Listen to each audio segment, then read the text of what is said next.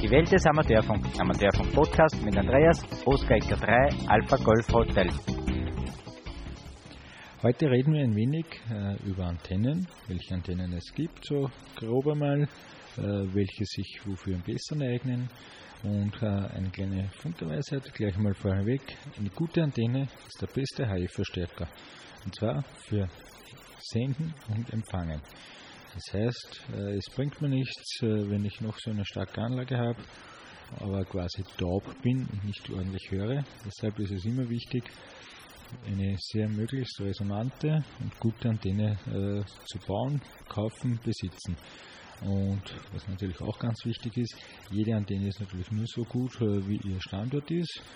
Und natürlich auch eine nicht optimale Antenne ist immer noch besser als gar keine Antenne. Ist natürlich auch klar. Und äh, was im Prinzip das Maß der Dinge dann darstellt, sind ja die S-Stufen beim Gegenüber äh, was man Funkgeräte sieht, von S0 bis S9 und dann halt plus 10, plus 20, plus 30 dB. Und eine S-Stufe sind ja im Prinzip äh, 6 dB. Das heißt, eine gute Beam-Antenne hat eine S-Stufe mehr als ein Dipol, so grob gesagt. Und äh, 500 Watt anstelle von 100 Watt sind gerade mal eine S-Stufe. Das heißt, wenn ich jetzt statt 100 äh, Watt mit 1000 Watt fahre, äh, Ausgangsleistung fahre, bekomme ich gerade mal zwei S-Stufen mehr. Das heißt, es ist nicht so der große Sprung, wie immer alle oder viele Leute glauben, dass das so wäre. Und was natürlich wichtig ist, die Antennentechnik ist für alle Antennen gleich. Es gibt keinen Unterschied äh, prinzipiell von Antennentechnik und vom, Physik, vom physikalischen her, Grundprinzip her für UKW und Kurzwelle. Der größte Unterschied liegt nur in der Größe und in der Aufbauhöhe im Prinzip. Äh, und ja, ist genauso. Ähm, Gesetze der Physik können einfach nicht überlistet werden. Es ist egal, ob man Antenne selbst baut oder auch die gekauften Antennen, also so irgendwelche Wunderantennen und so. Äh, ja, irgendwo sind immer diese Regeln äh, der Physik dann halt immer auch zu beachten und auch eben auch die Grenzen dann irgendwann erreicht. Äh, was man, man selber Antennen baut und wie noch der Platz ist, äh, sage ich, ist immer vom Vorteil, viel Draht möglichst hoch äh, zu bringen, weil je mehr Draht äh, strahlen kann, umso mehr, mehr habe ich auch von der Abstrahlung, mehr oder weniger kann man so grob sagen. Und ähm, ja, viel Draht in der Luft ist halt einfach die besten Ergebnisse. Und natürlich, es gibt auch andere Formen, also klassische, der klassische Dipol, ich glaube, das ist so ziemlich die bekannteste Antenne oder Antennenart, gibt es ja auch mehr verschiedene. Und äh, ja, es gibt auch andere Antennenformen, also man kann natürlich auch äh, verschiedene äh, anderen Antennenarten als ein Dipol mal verwenden, antesten, probieren. Und ähm, natürlich ist da es sonst äh, bei nicht rost, also bei rostenden Materialien natürlich eben zu einem Rostbefall kommen kann und das natürlich äh, nicht unbedingt optimal ist für eine Antenne und äh, um damit der Antenne zu arbeiten. Ähm, grob einmal, es gibt natürlich äh, zur groben Unterscheidung, es gibt quasi äh, Vertikalstrahler, also vertikale Antennen und horizontale Antennen klassischerweise wie zum Beispiel der Dipol. Dipol ist so eine richtige klassische Horizontalantenne und ähm, auf der Kurzwelle ist es im Normalfall ziemlich gleich oder ist es gleich, ob ich jetzt eine Horizontal- oder eine Vertikalantenne nehme, äh, damit ich, da ich ja hier auch hauptsächlich über die Raumwelle arbeite. Und dann natürlich dieses Signal eh schon 300 Mal hin und her gedreht wird, äh, habe ich, ist es egal, ob ich jetzt auf einer vertikalen oder auf einer horizontalen Antenne arbeite und das Gegenüber ist es dann auch gleich. Das heißt, da gibt es keine Dämpfung oder irgendwie eine Verschlechterung deshalb. Auf äh, UKW ist es genau umgekehrt. Auf UKW ist es natürlich wichtig, dass man mit der richtigen Polarisierung arbeitet. Das heißt, hier ist gerade was das Umsetzer- und FM-Betrieb, ich sage mal FM-Betrieb angeht, äh, ist äh, alles äh, vertikal äh, polarisiert. Das heißt, hier werden hauptsächlich oder eigentlich nur äh, vertikale Antennen verwendet oder auch natürlich äh, Jageantennen, äh, aber auch mit der vertikalen Polar Polarisation. Und für den auf UKW SSB-Bereich hier besonders ist dann die horizontale Polarisation. Das heißt, hier verwende ich dann entweder einen Dipol, äh, eine als Inverted V geht auch noch, wenn es nicht zu steil ist. Und äh, ja, hier ist es dann eben wichtig, dass ich auch eine, eine horizontale Polarisation habe. Und hier ist es durch die Bodenwelle so, dass ich natürlich eine Dämpfung der Signale habe. Das heißt, gerade wenn ich äh, mit einer, ich sage mal, mit der klassischen Antenne, was ich am Haus habe, damit ich für meinen Umsetzer zu Hause äh, arbeiten kann, äh, ist ein Normalfall irgendwo eine, eine Vertikalstrahler ist ja, mit seinen Radials drauf. Äh, und dann, und dann einmal im SSB-Bereich, also zum Beispiel auf Zoom auf 144 300,3 MHz höre, äh, werde ich nicht viel hören, weil ich ja eine gewisse Dämpfung habe beim Empfang und auch beim, beim Senden. Und deshalb ist es dann meistens so, dass sich die, die meisten dann wundern, warum da nie, nie etwas zum Hören ist. Wobei man fairerweise sagen muss, es ist gerade auf 2 Meter SSB ist auch nicht unbedingt viel los, aber es gibt doch einige Conteste zum Beispiel. Und äh, ja, da ist es, da kommt es dann sehr immer auf die Polarisation der Antenne drauf an. Äh, eben auf der Kurzwelle ist es dann ziemlich gleich, weil sich ja durch die Raumwelle die Funksignale so oft hin und her drehen, dass die Polarisation keine Auswirkung mehr hat äh, auf die auf eine Dämpfung oder auf Verstärkung des Signales. Bevor wir jetzt äh, zu den verschiedenen Antennenformen kommen, äh, welche es gibt, welche wir Funkamateure hauptsächlich verwenden, äh, möchte ich nur einen kleinen Buchtipp, der hier vielleicht eventuell sehr interessant sein könnte, anbringen. Und zwar geht es um Rothammels Antennenbuch, äh, der Funkamateuren ein sehr sehr, sehr bekanntes und sehr geschätztes äh, Werk. Manche sagen sogar die Bibel des Funkamateurs, äh, des antennenbauenden Funkamateurs. Äh, Im Original ist es eben von Karl Rothammel, deshalb heißt es ist ja auch der Rothammel. Äh, der, sein Rufzeichen war Delta Mike 2 äh, Alpha Bravo Kilo, hat dann glaube 1980 oder so herum hat er dann gehabt äh, Yankee 21 Bravo Bravo Kilo.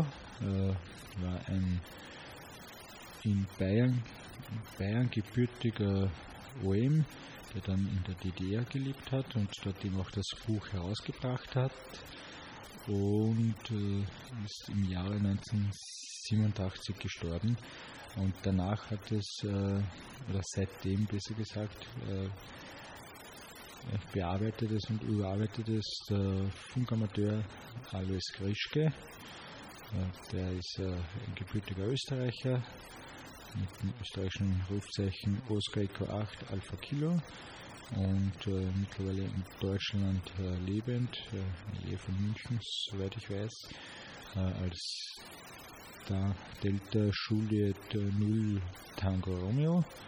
Und äh, ich glaube, aktuell ist es mittlerweile die 13. Auflage. Ja, die 13. Auflage ist jetzt die aktuellste.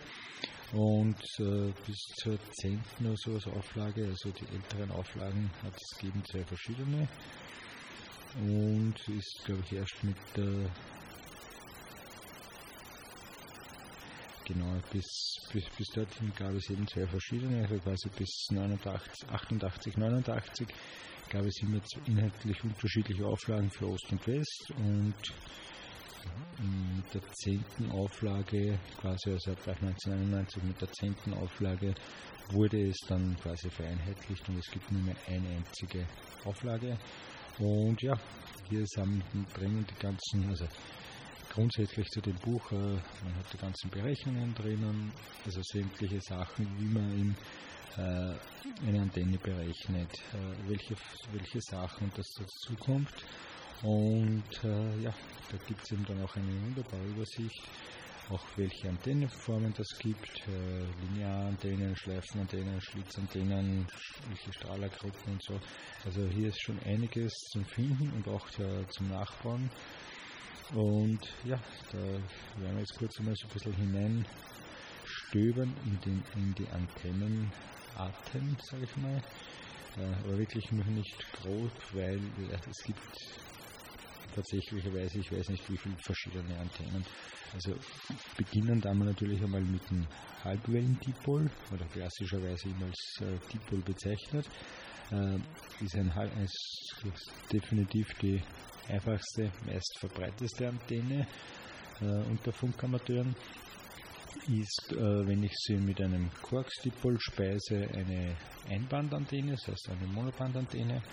Wenn man mit einer Zwillingsleitung, also entweder Hühnerleiter und ähnlichen, äh, die Antenne speist, dann haben wir eine Mehrbandantenne. Und ja, dann gibt's, von der gibt es jetzt, sage ich mal, die verschiedensten Abarten. Also Dipol ist ja immer mittig gespeiste Antenne, dann gibt es eben die, die Fuchsantennen, die sind äh, außermittig gespeist. Das geht also, man kann ja einen Dipol von, von der Mitte bis zur Endgespeis quasi betreiben. Man muss halt nur immer äh, grundlegend anpassen, dass ich wieder auf meine 50 oben quasi komme. Äh, so ich, ich zum Beispiel, wie ich sie zum Beispiel verwende, die äh, Endfeed-Antenne mit einem 1 zu 64er Ballon damit ich eben äh, auf meine 50 Ohm für mein Funkgerät komme. Das heißt, ich habe um die 3200, 3400 Kilo Ohm äh, am Ende des Antennendrahts. Und damit kann ich ähm, auch wieder der, eine Antenne damit betreiben. Äh, was es dann noch so gibt, dann ist äh, an Antennenarten, das sind natürlich dann auch äh, also, äh, Vertikalstrahler, ob das jetzt eine, Groundplane-Antenne ist, prinzipiell, also sprich mit einem Strahler und äh, mit äh, Radials äh, als Gegengewicht oder wie man es kennt von den Handfunkgeräten, die Originalantenne, so eine Gummiantenne ist meistens irgendwie eine darunter eine Wendelantenne oder ein, eine angepasste Antenne darin.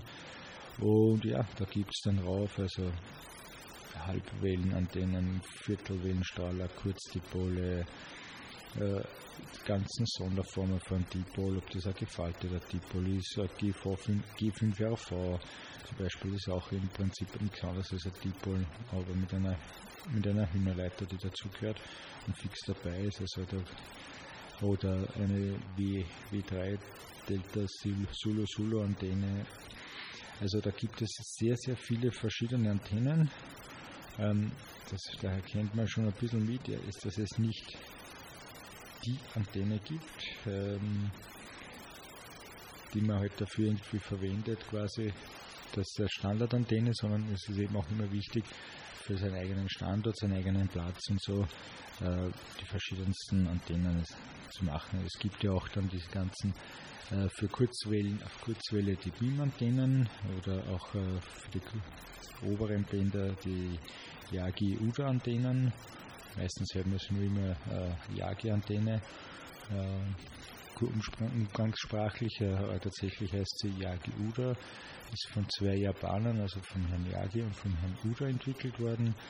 Ähm, dann gibt es eben Sperrkreisantennen, das heißt, dass ein Dipol mit Sperrkreisen zu einem Mehrbandantenne macht. Dann gibt es eben die HB9CV zum Beispiel ist eine sehr, sehr beliebte Antenne, gerade auf äh, UKW-Bereich, weil ich hier äh, zwar nicht den gleichen hohen Gewinn habe wie bei einer Jagenantenne jetzt, äh, wenn ich jetzt auf 2 Meter sehe, aber sie ist halt sehr relativ klein und kompakt und es ist trotzdem eine sehr angenehme Antenne, gerade noch äh, schön transportabel, was gerade interessant macht für äh, SOTA-Aktivierungen zum Beispiel, das ist die HB9, HB9CV sehr interessant. Dann gibt es äh, logarithmisch periodische Antennen, dann gibt es natürlich die ganzen lang Yagi-Antennen mit von 4 Element bis 18, 20 Element Antennen.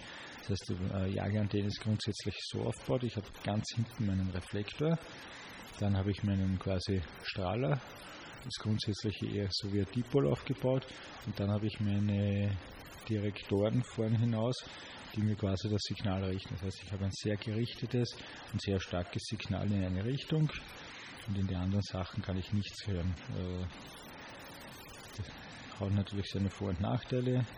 Äh, Im Gegensatz zu einer zum Beispiel Dipolantenne oder höre ich natürlich rundherum was und oder nahe, nahezu rundherum oder wenn ich jetzt habe eine, einen Vertikalstrahler, dann höre ich wirklich fast rundherum alles, was ich natürlich bei einer Jage nicht mehr höre. Die Jage, wenn ich die zum Beispiel in eine Richtung drehe, höre ich dort was. Auf der denen Rückseite höre ich noch ein bisschen was, aber dann war es also im Großen und Ganzen schon, also dann ist nicht mehr viel zu freuen. Ja, was ist natürlich die beste Antenne? Zum Beispiel, es ist immer das, für was möchte man die Antenne äh, nutzen? Äh, die besten Antennen für, weiß nicht, die X zum Beispiel, ja, da gibt es von bis, also ich kann da jetzt dahergehen und sagen, okay, ich möchte, weiß nicht, eine Antenne haben, mit der ich sehr, sehr weit komme, mit der ich richtig Dix-Betrieb machen kann, ja, dann brauche ich natürlich ganz was anderes, als wenn ich äh, zum Beispiel äh, Nahverkehr machen möchte. Jetzt auf der Kurzwelle gesehen. Äh, auf ist eigentlich eh meistens ein Nahverkehr. Und wenn ich da jetzt natürlich äh, arbeite ich eher dann mit der Antennenposition. Und äh, je höher, oder zum Beispiel für DX-Verkehr nehme ich einen, einen Vertikalstrahler, weil ich damit natürlich relativ flach hinausstrahlen kann. Im Gegensatz zu einer horizontalen strahlenden Antenne wie einem Dipol, die schon von Grund auf eher eine steil, steil strahlende Antenne, so wie nicht sonst steilstrahlend, sondern steil strahlende Antenne ist. Und je weiter, je weiter ich die Antenne natürlich äh, auf den Boden herunterbringe, umso steiler wird eine Dipolantenne. Und je weiter rauf umso flacher strahlt sie mir ab. Und bei, einer, bei einem Vertikalstrahler ist es eigentlich ziemlich gleich, wie hoch oder wie tief der hängt, steht, hängt, nachdem, wie man es jetzt äh, bezeichnen möchte. Der hat sowieso an sich immer eine eher flachstrahlende Grundcharakteristik, diese Antenne. Wenn ich mit der natürlich irgendwo auf einem Berg oben bin, äh, habe ich natürlich äh, einen großen Vorteil, wenn ich da sehr, sehr flach vorauskomme, dann kann ich natürlich gleich einmal äh, sehr große Entfernungen auch mit geringerer Leistung äh, überbrücken und äh, natürlich weiter entfernte Stationen arbeiten. Ähm, ich verwende zum Beispiel hauptsächlich äh, für Kurzwelle meine Enfeed-Antenne. Bei der Enfeed-Antenne habe ich natürlich den, den, großen Vorteil, dass ich äh, mehr Bänder arbeiten kann. In meinem Fall ist es quasi eine Antenne, die ist auf 10, 20 und 40 Meter Resonanz, weil ich für 40 Meter eine Verlängerungsspule mit drauf habe. Äh, kann die Bänder 12, 15, 17, ja, es kommt immer ein bisschen auf, auf, die Art der Aufhängung und auf die Bodenbeschaffenheit drauf an. Äh, auch noch äh, halbwegs arbeiten, ohne Tuner natürlich wohlgemerkt. Und auf ja, 30 Meter ist sie eigentlich nicht, nicht zu gebrauchen. Aber gut, auf diesem Band ist mir zum Beispiel persönlich ziemlich gleich, weil ich äh, auf dem Band auch nichts mache. Und für UKW, also für, verwende ich für portable Aktivierungen, äh, ebenfalls eine Lambda halbe Drahtantenne. Das heißt, damit ich, habe ich die natürlich genauso als äh, Vertikalstrahler aufgehängt und nutze natürlich dort auch, äh, dass ich natürlich mehr Draht in die Luft bringe oder so viel Draht als möglich in die Luft bringe. Und äh, ja, der Vorteil von der Enfield-Antenne ist halt, dass sie, so wie ich sie mir gebaut habe, mit einem äh, Felddrahtkabel, äh, Felddraht, äh, also von einem Feldkabel ist das der Draht äh, von so ehemaligen Bundesheer Fernmeldedraht. Und der ziemlich stabil ist und trotzdem äh, relativ gute Eigenschaften hat, äh, was das Senden und die äh, quasi die Sendetauglichkeit und Empfangstauglichkeit angeht des Drahtes, dadurch auch Kupferlitzen drin sind. Und dieser halbwegs reißfest ist, jetzt kann man die natürlich relativ schön irgendwo aufhängen. Und da ist es ziemlich gleich, ob ich die jetzt als horizontale aufhänge wenn ich einen hoch genugen Baum habe, dass ich es über quasi über einen Baum drüber irgendwo aufhängen kann oder es invertet wie. Da ist man zum Glück äh, relativ flexibel. Man muss flexibel sein, wenn man gerade bei so oder portabel unterwegs ist. Es hat einen großen Unterschied, wenn ich mir jetzt zu Hause natürlich eine Station aufbaue dann kann ich mir natürlich die Antenne genau auf mich, also auf meinen Standort anpassen. Kann man sagen, okay, ich möchte mir nehmen einen Mehrband-Dipol mit, mit Sperrkreisen, also mit Traps drinnen. Dann kann ich mir da natürlich jedes Band genau so anpassen, dass ich äh, quasi den zu Hause jeden auf meinen Arbeitsbereich einpasse. Da ist zum Beispiel so eine Antenne, was man dafür kaufen kann, ist eine Diamond W8010 ist die, äh, heißt die. Das ist eine Mehrbandantenne, eine Dipol-Antenne, die eben für 10 bis 80 Meter geht. Und ja, die kann ich mir natürlich dann zu Hause, wenn ich einen fixen Standort habe, einmal aufhängen und dann jedes Band für Band genauer einrichten, damit ich dort äh, in welch, dem Bandbereich, wo ich arbeiten möchte, natürlich schön einrichten kann. Äh, ja, das war es einmal grundlegend. Ähm, es gibt äh, leider sehr viel zu viele Antennen. Und ja, ich wünsche euch in diesem Sinne 73 von Oscar 3 Alpha Golf Hotel.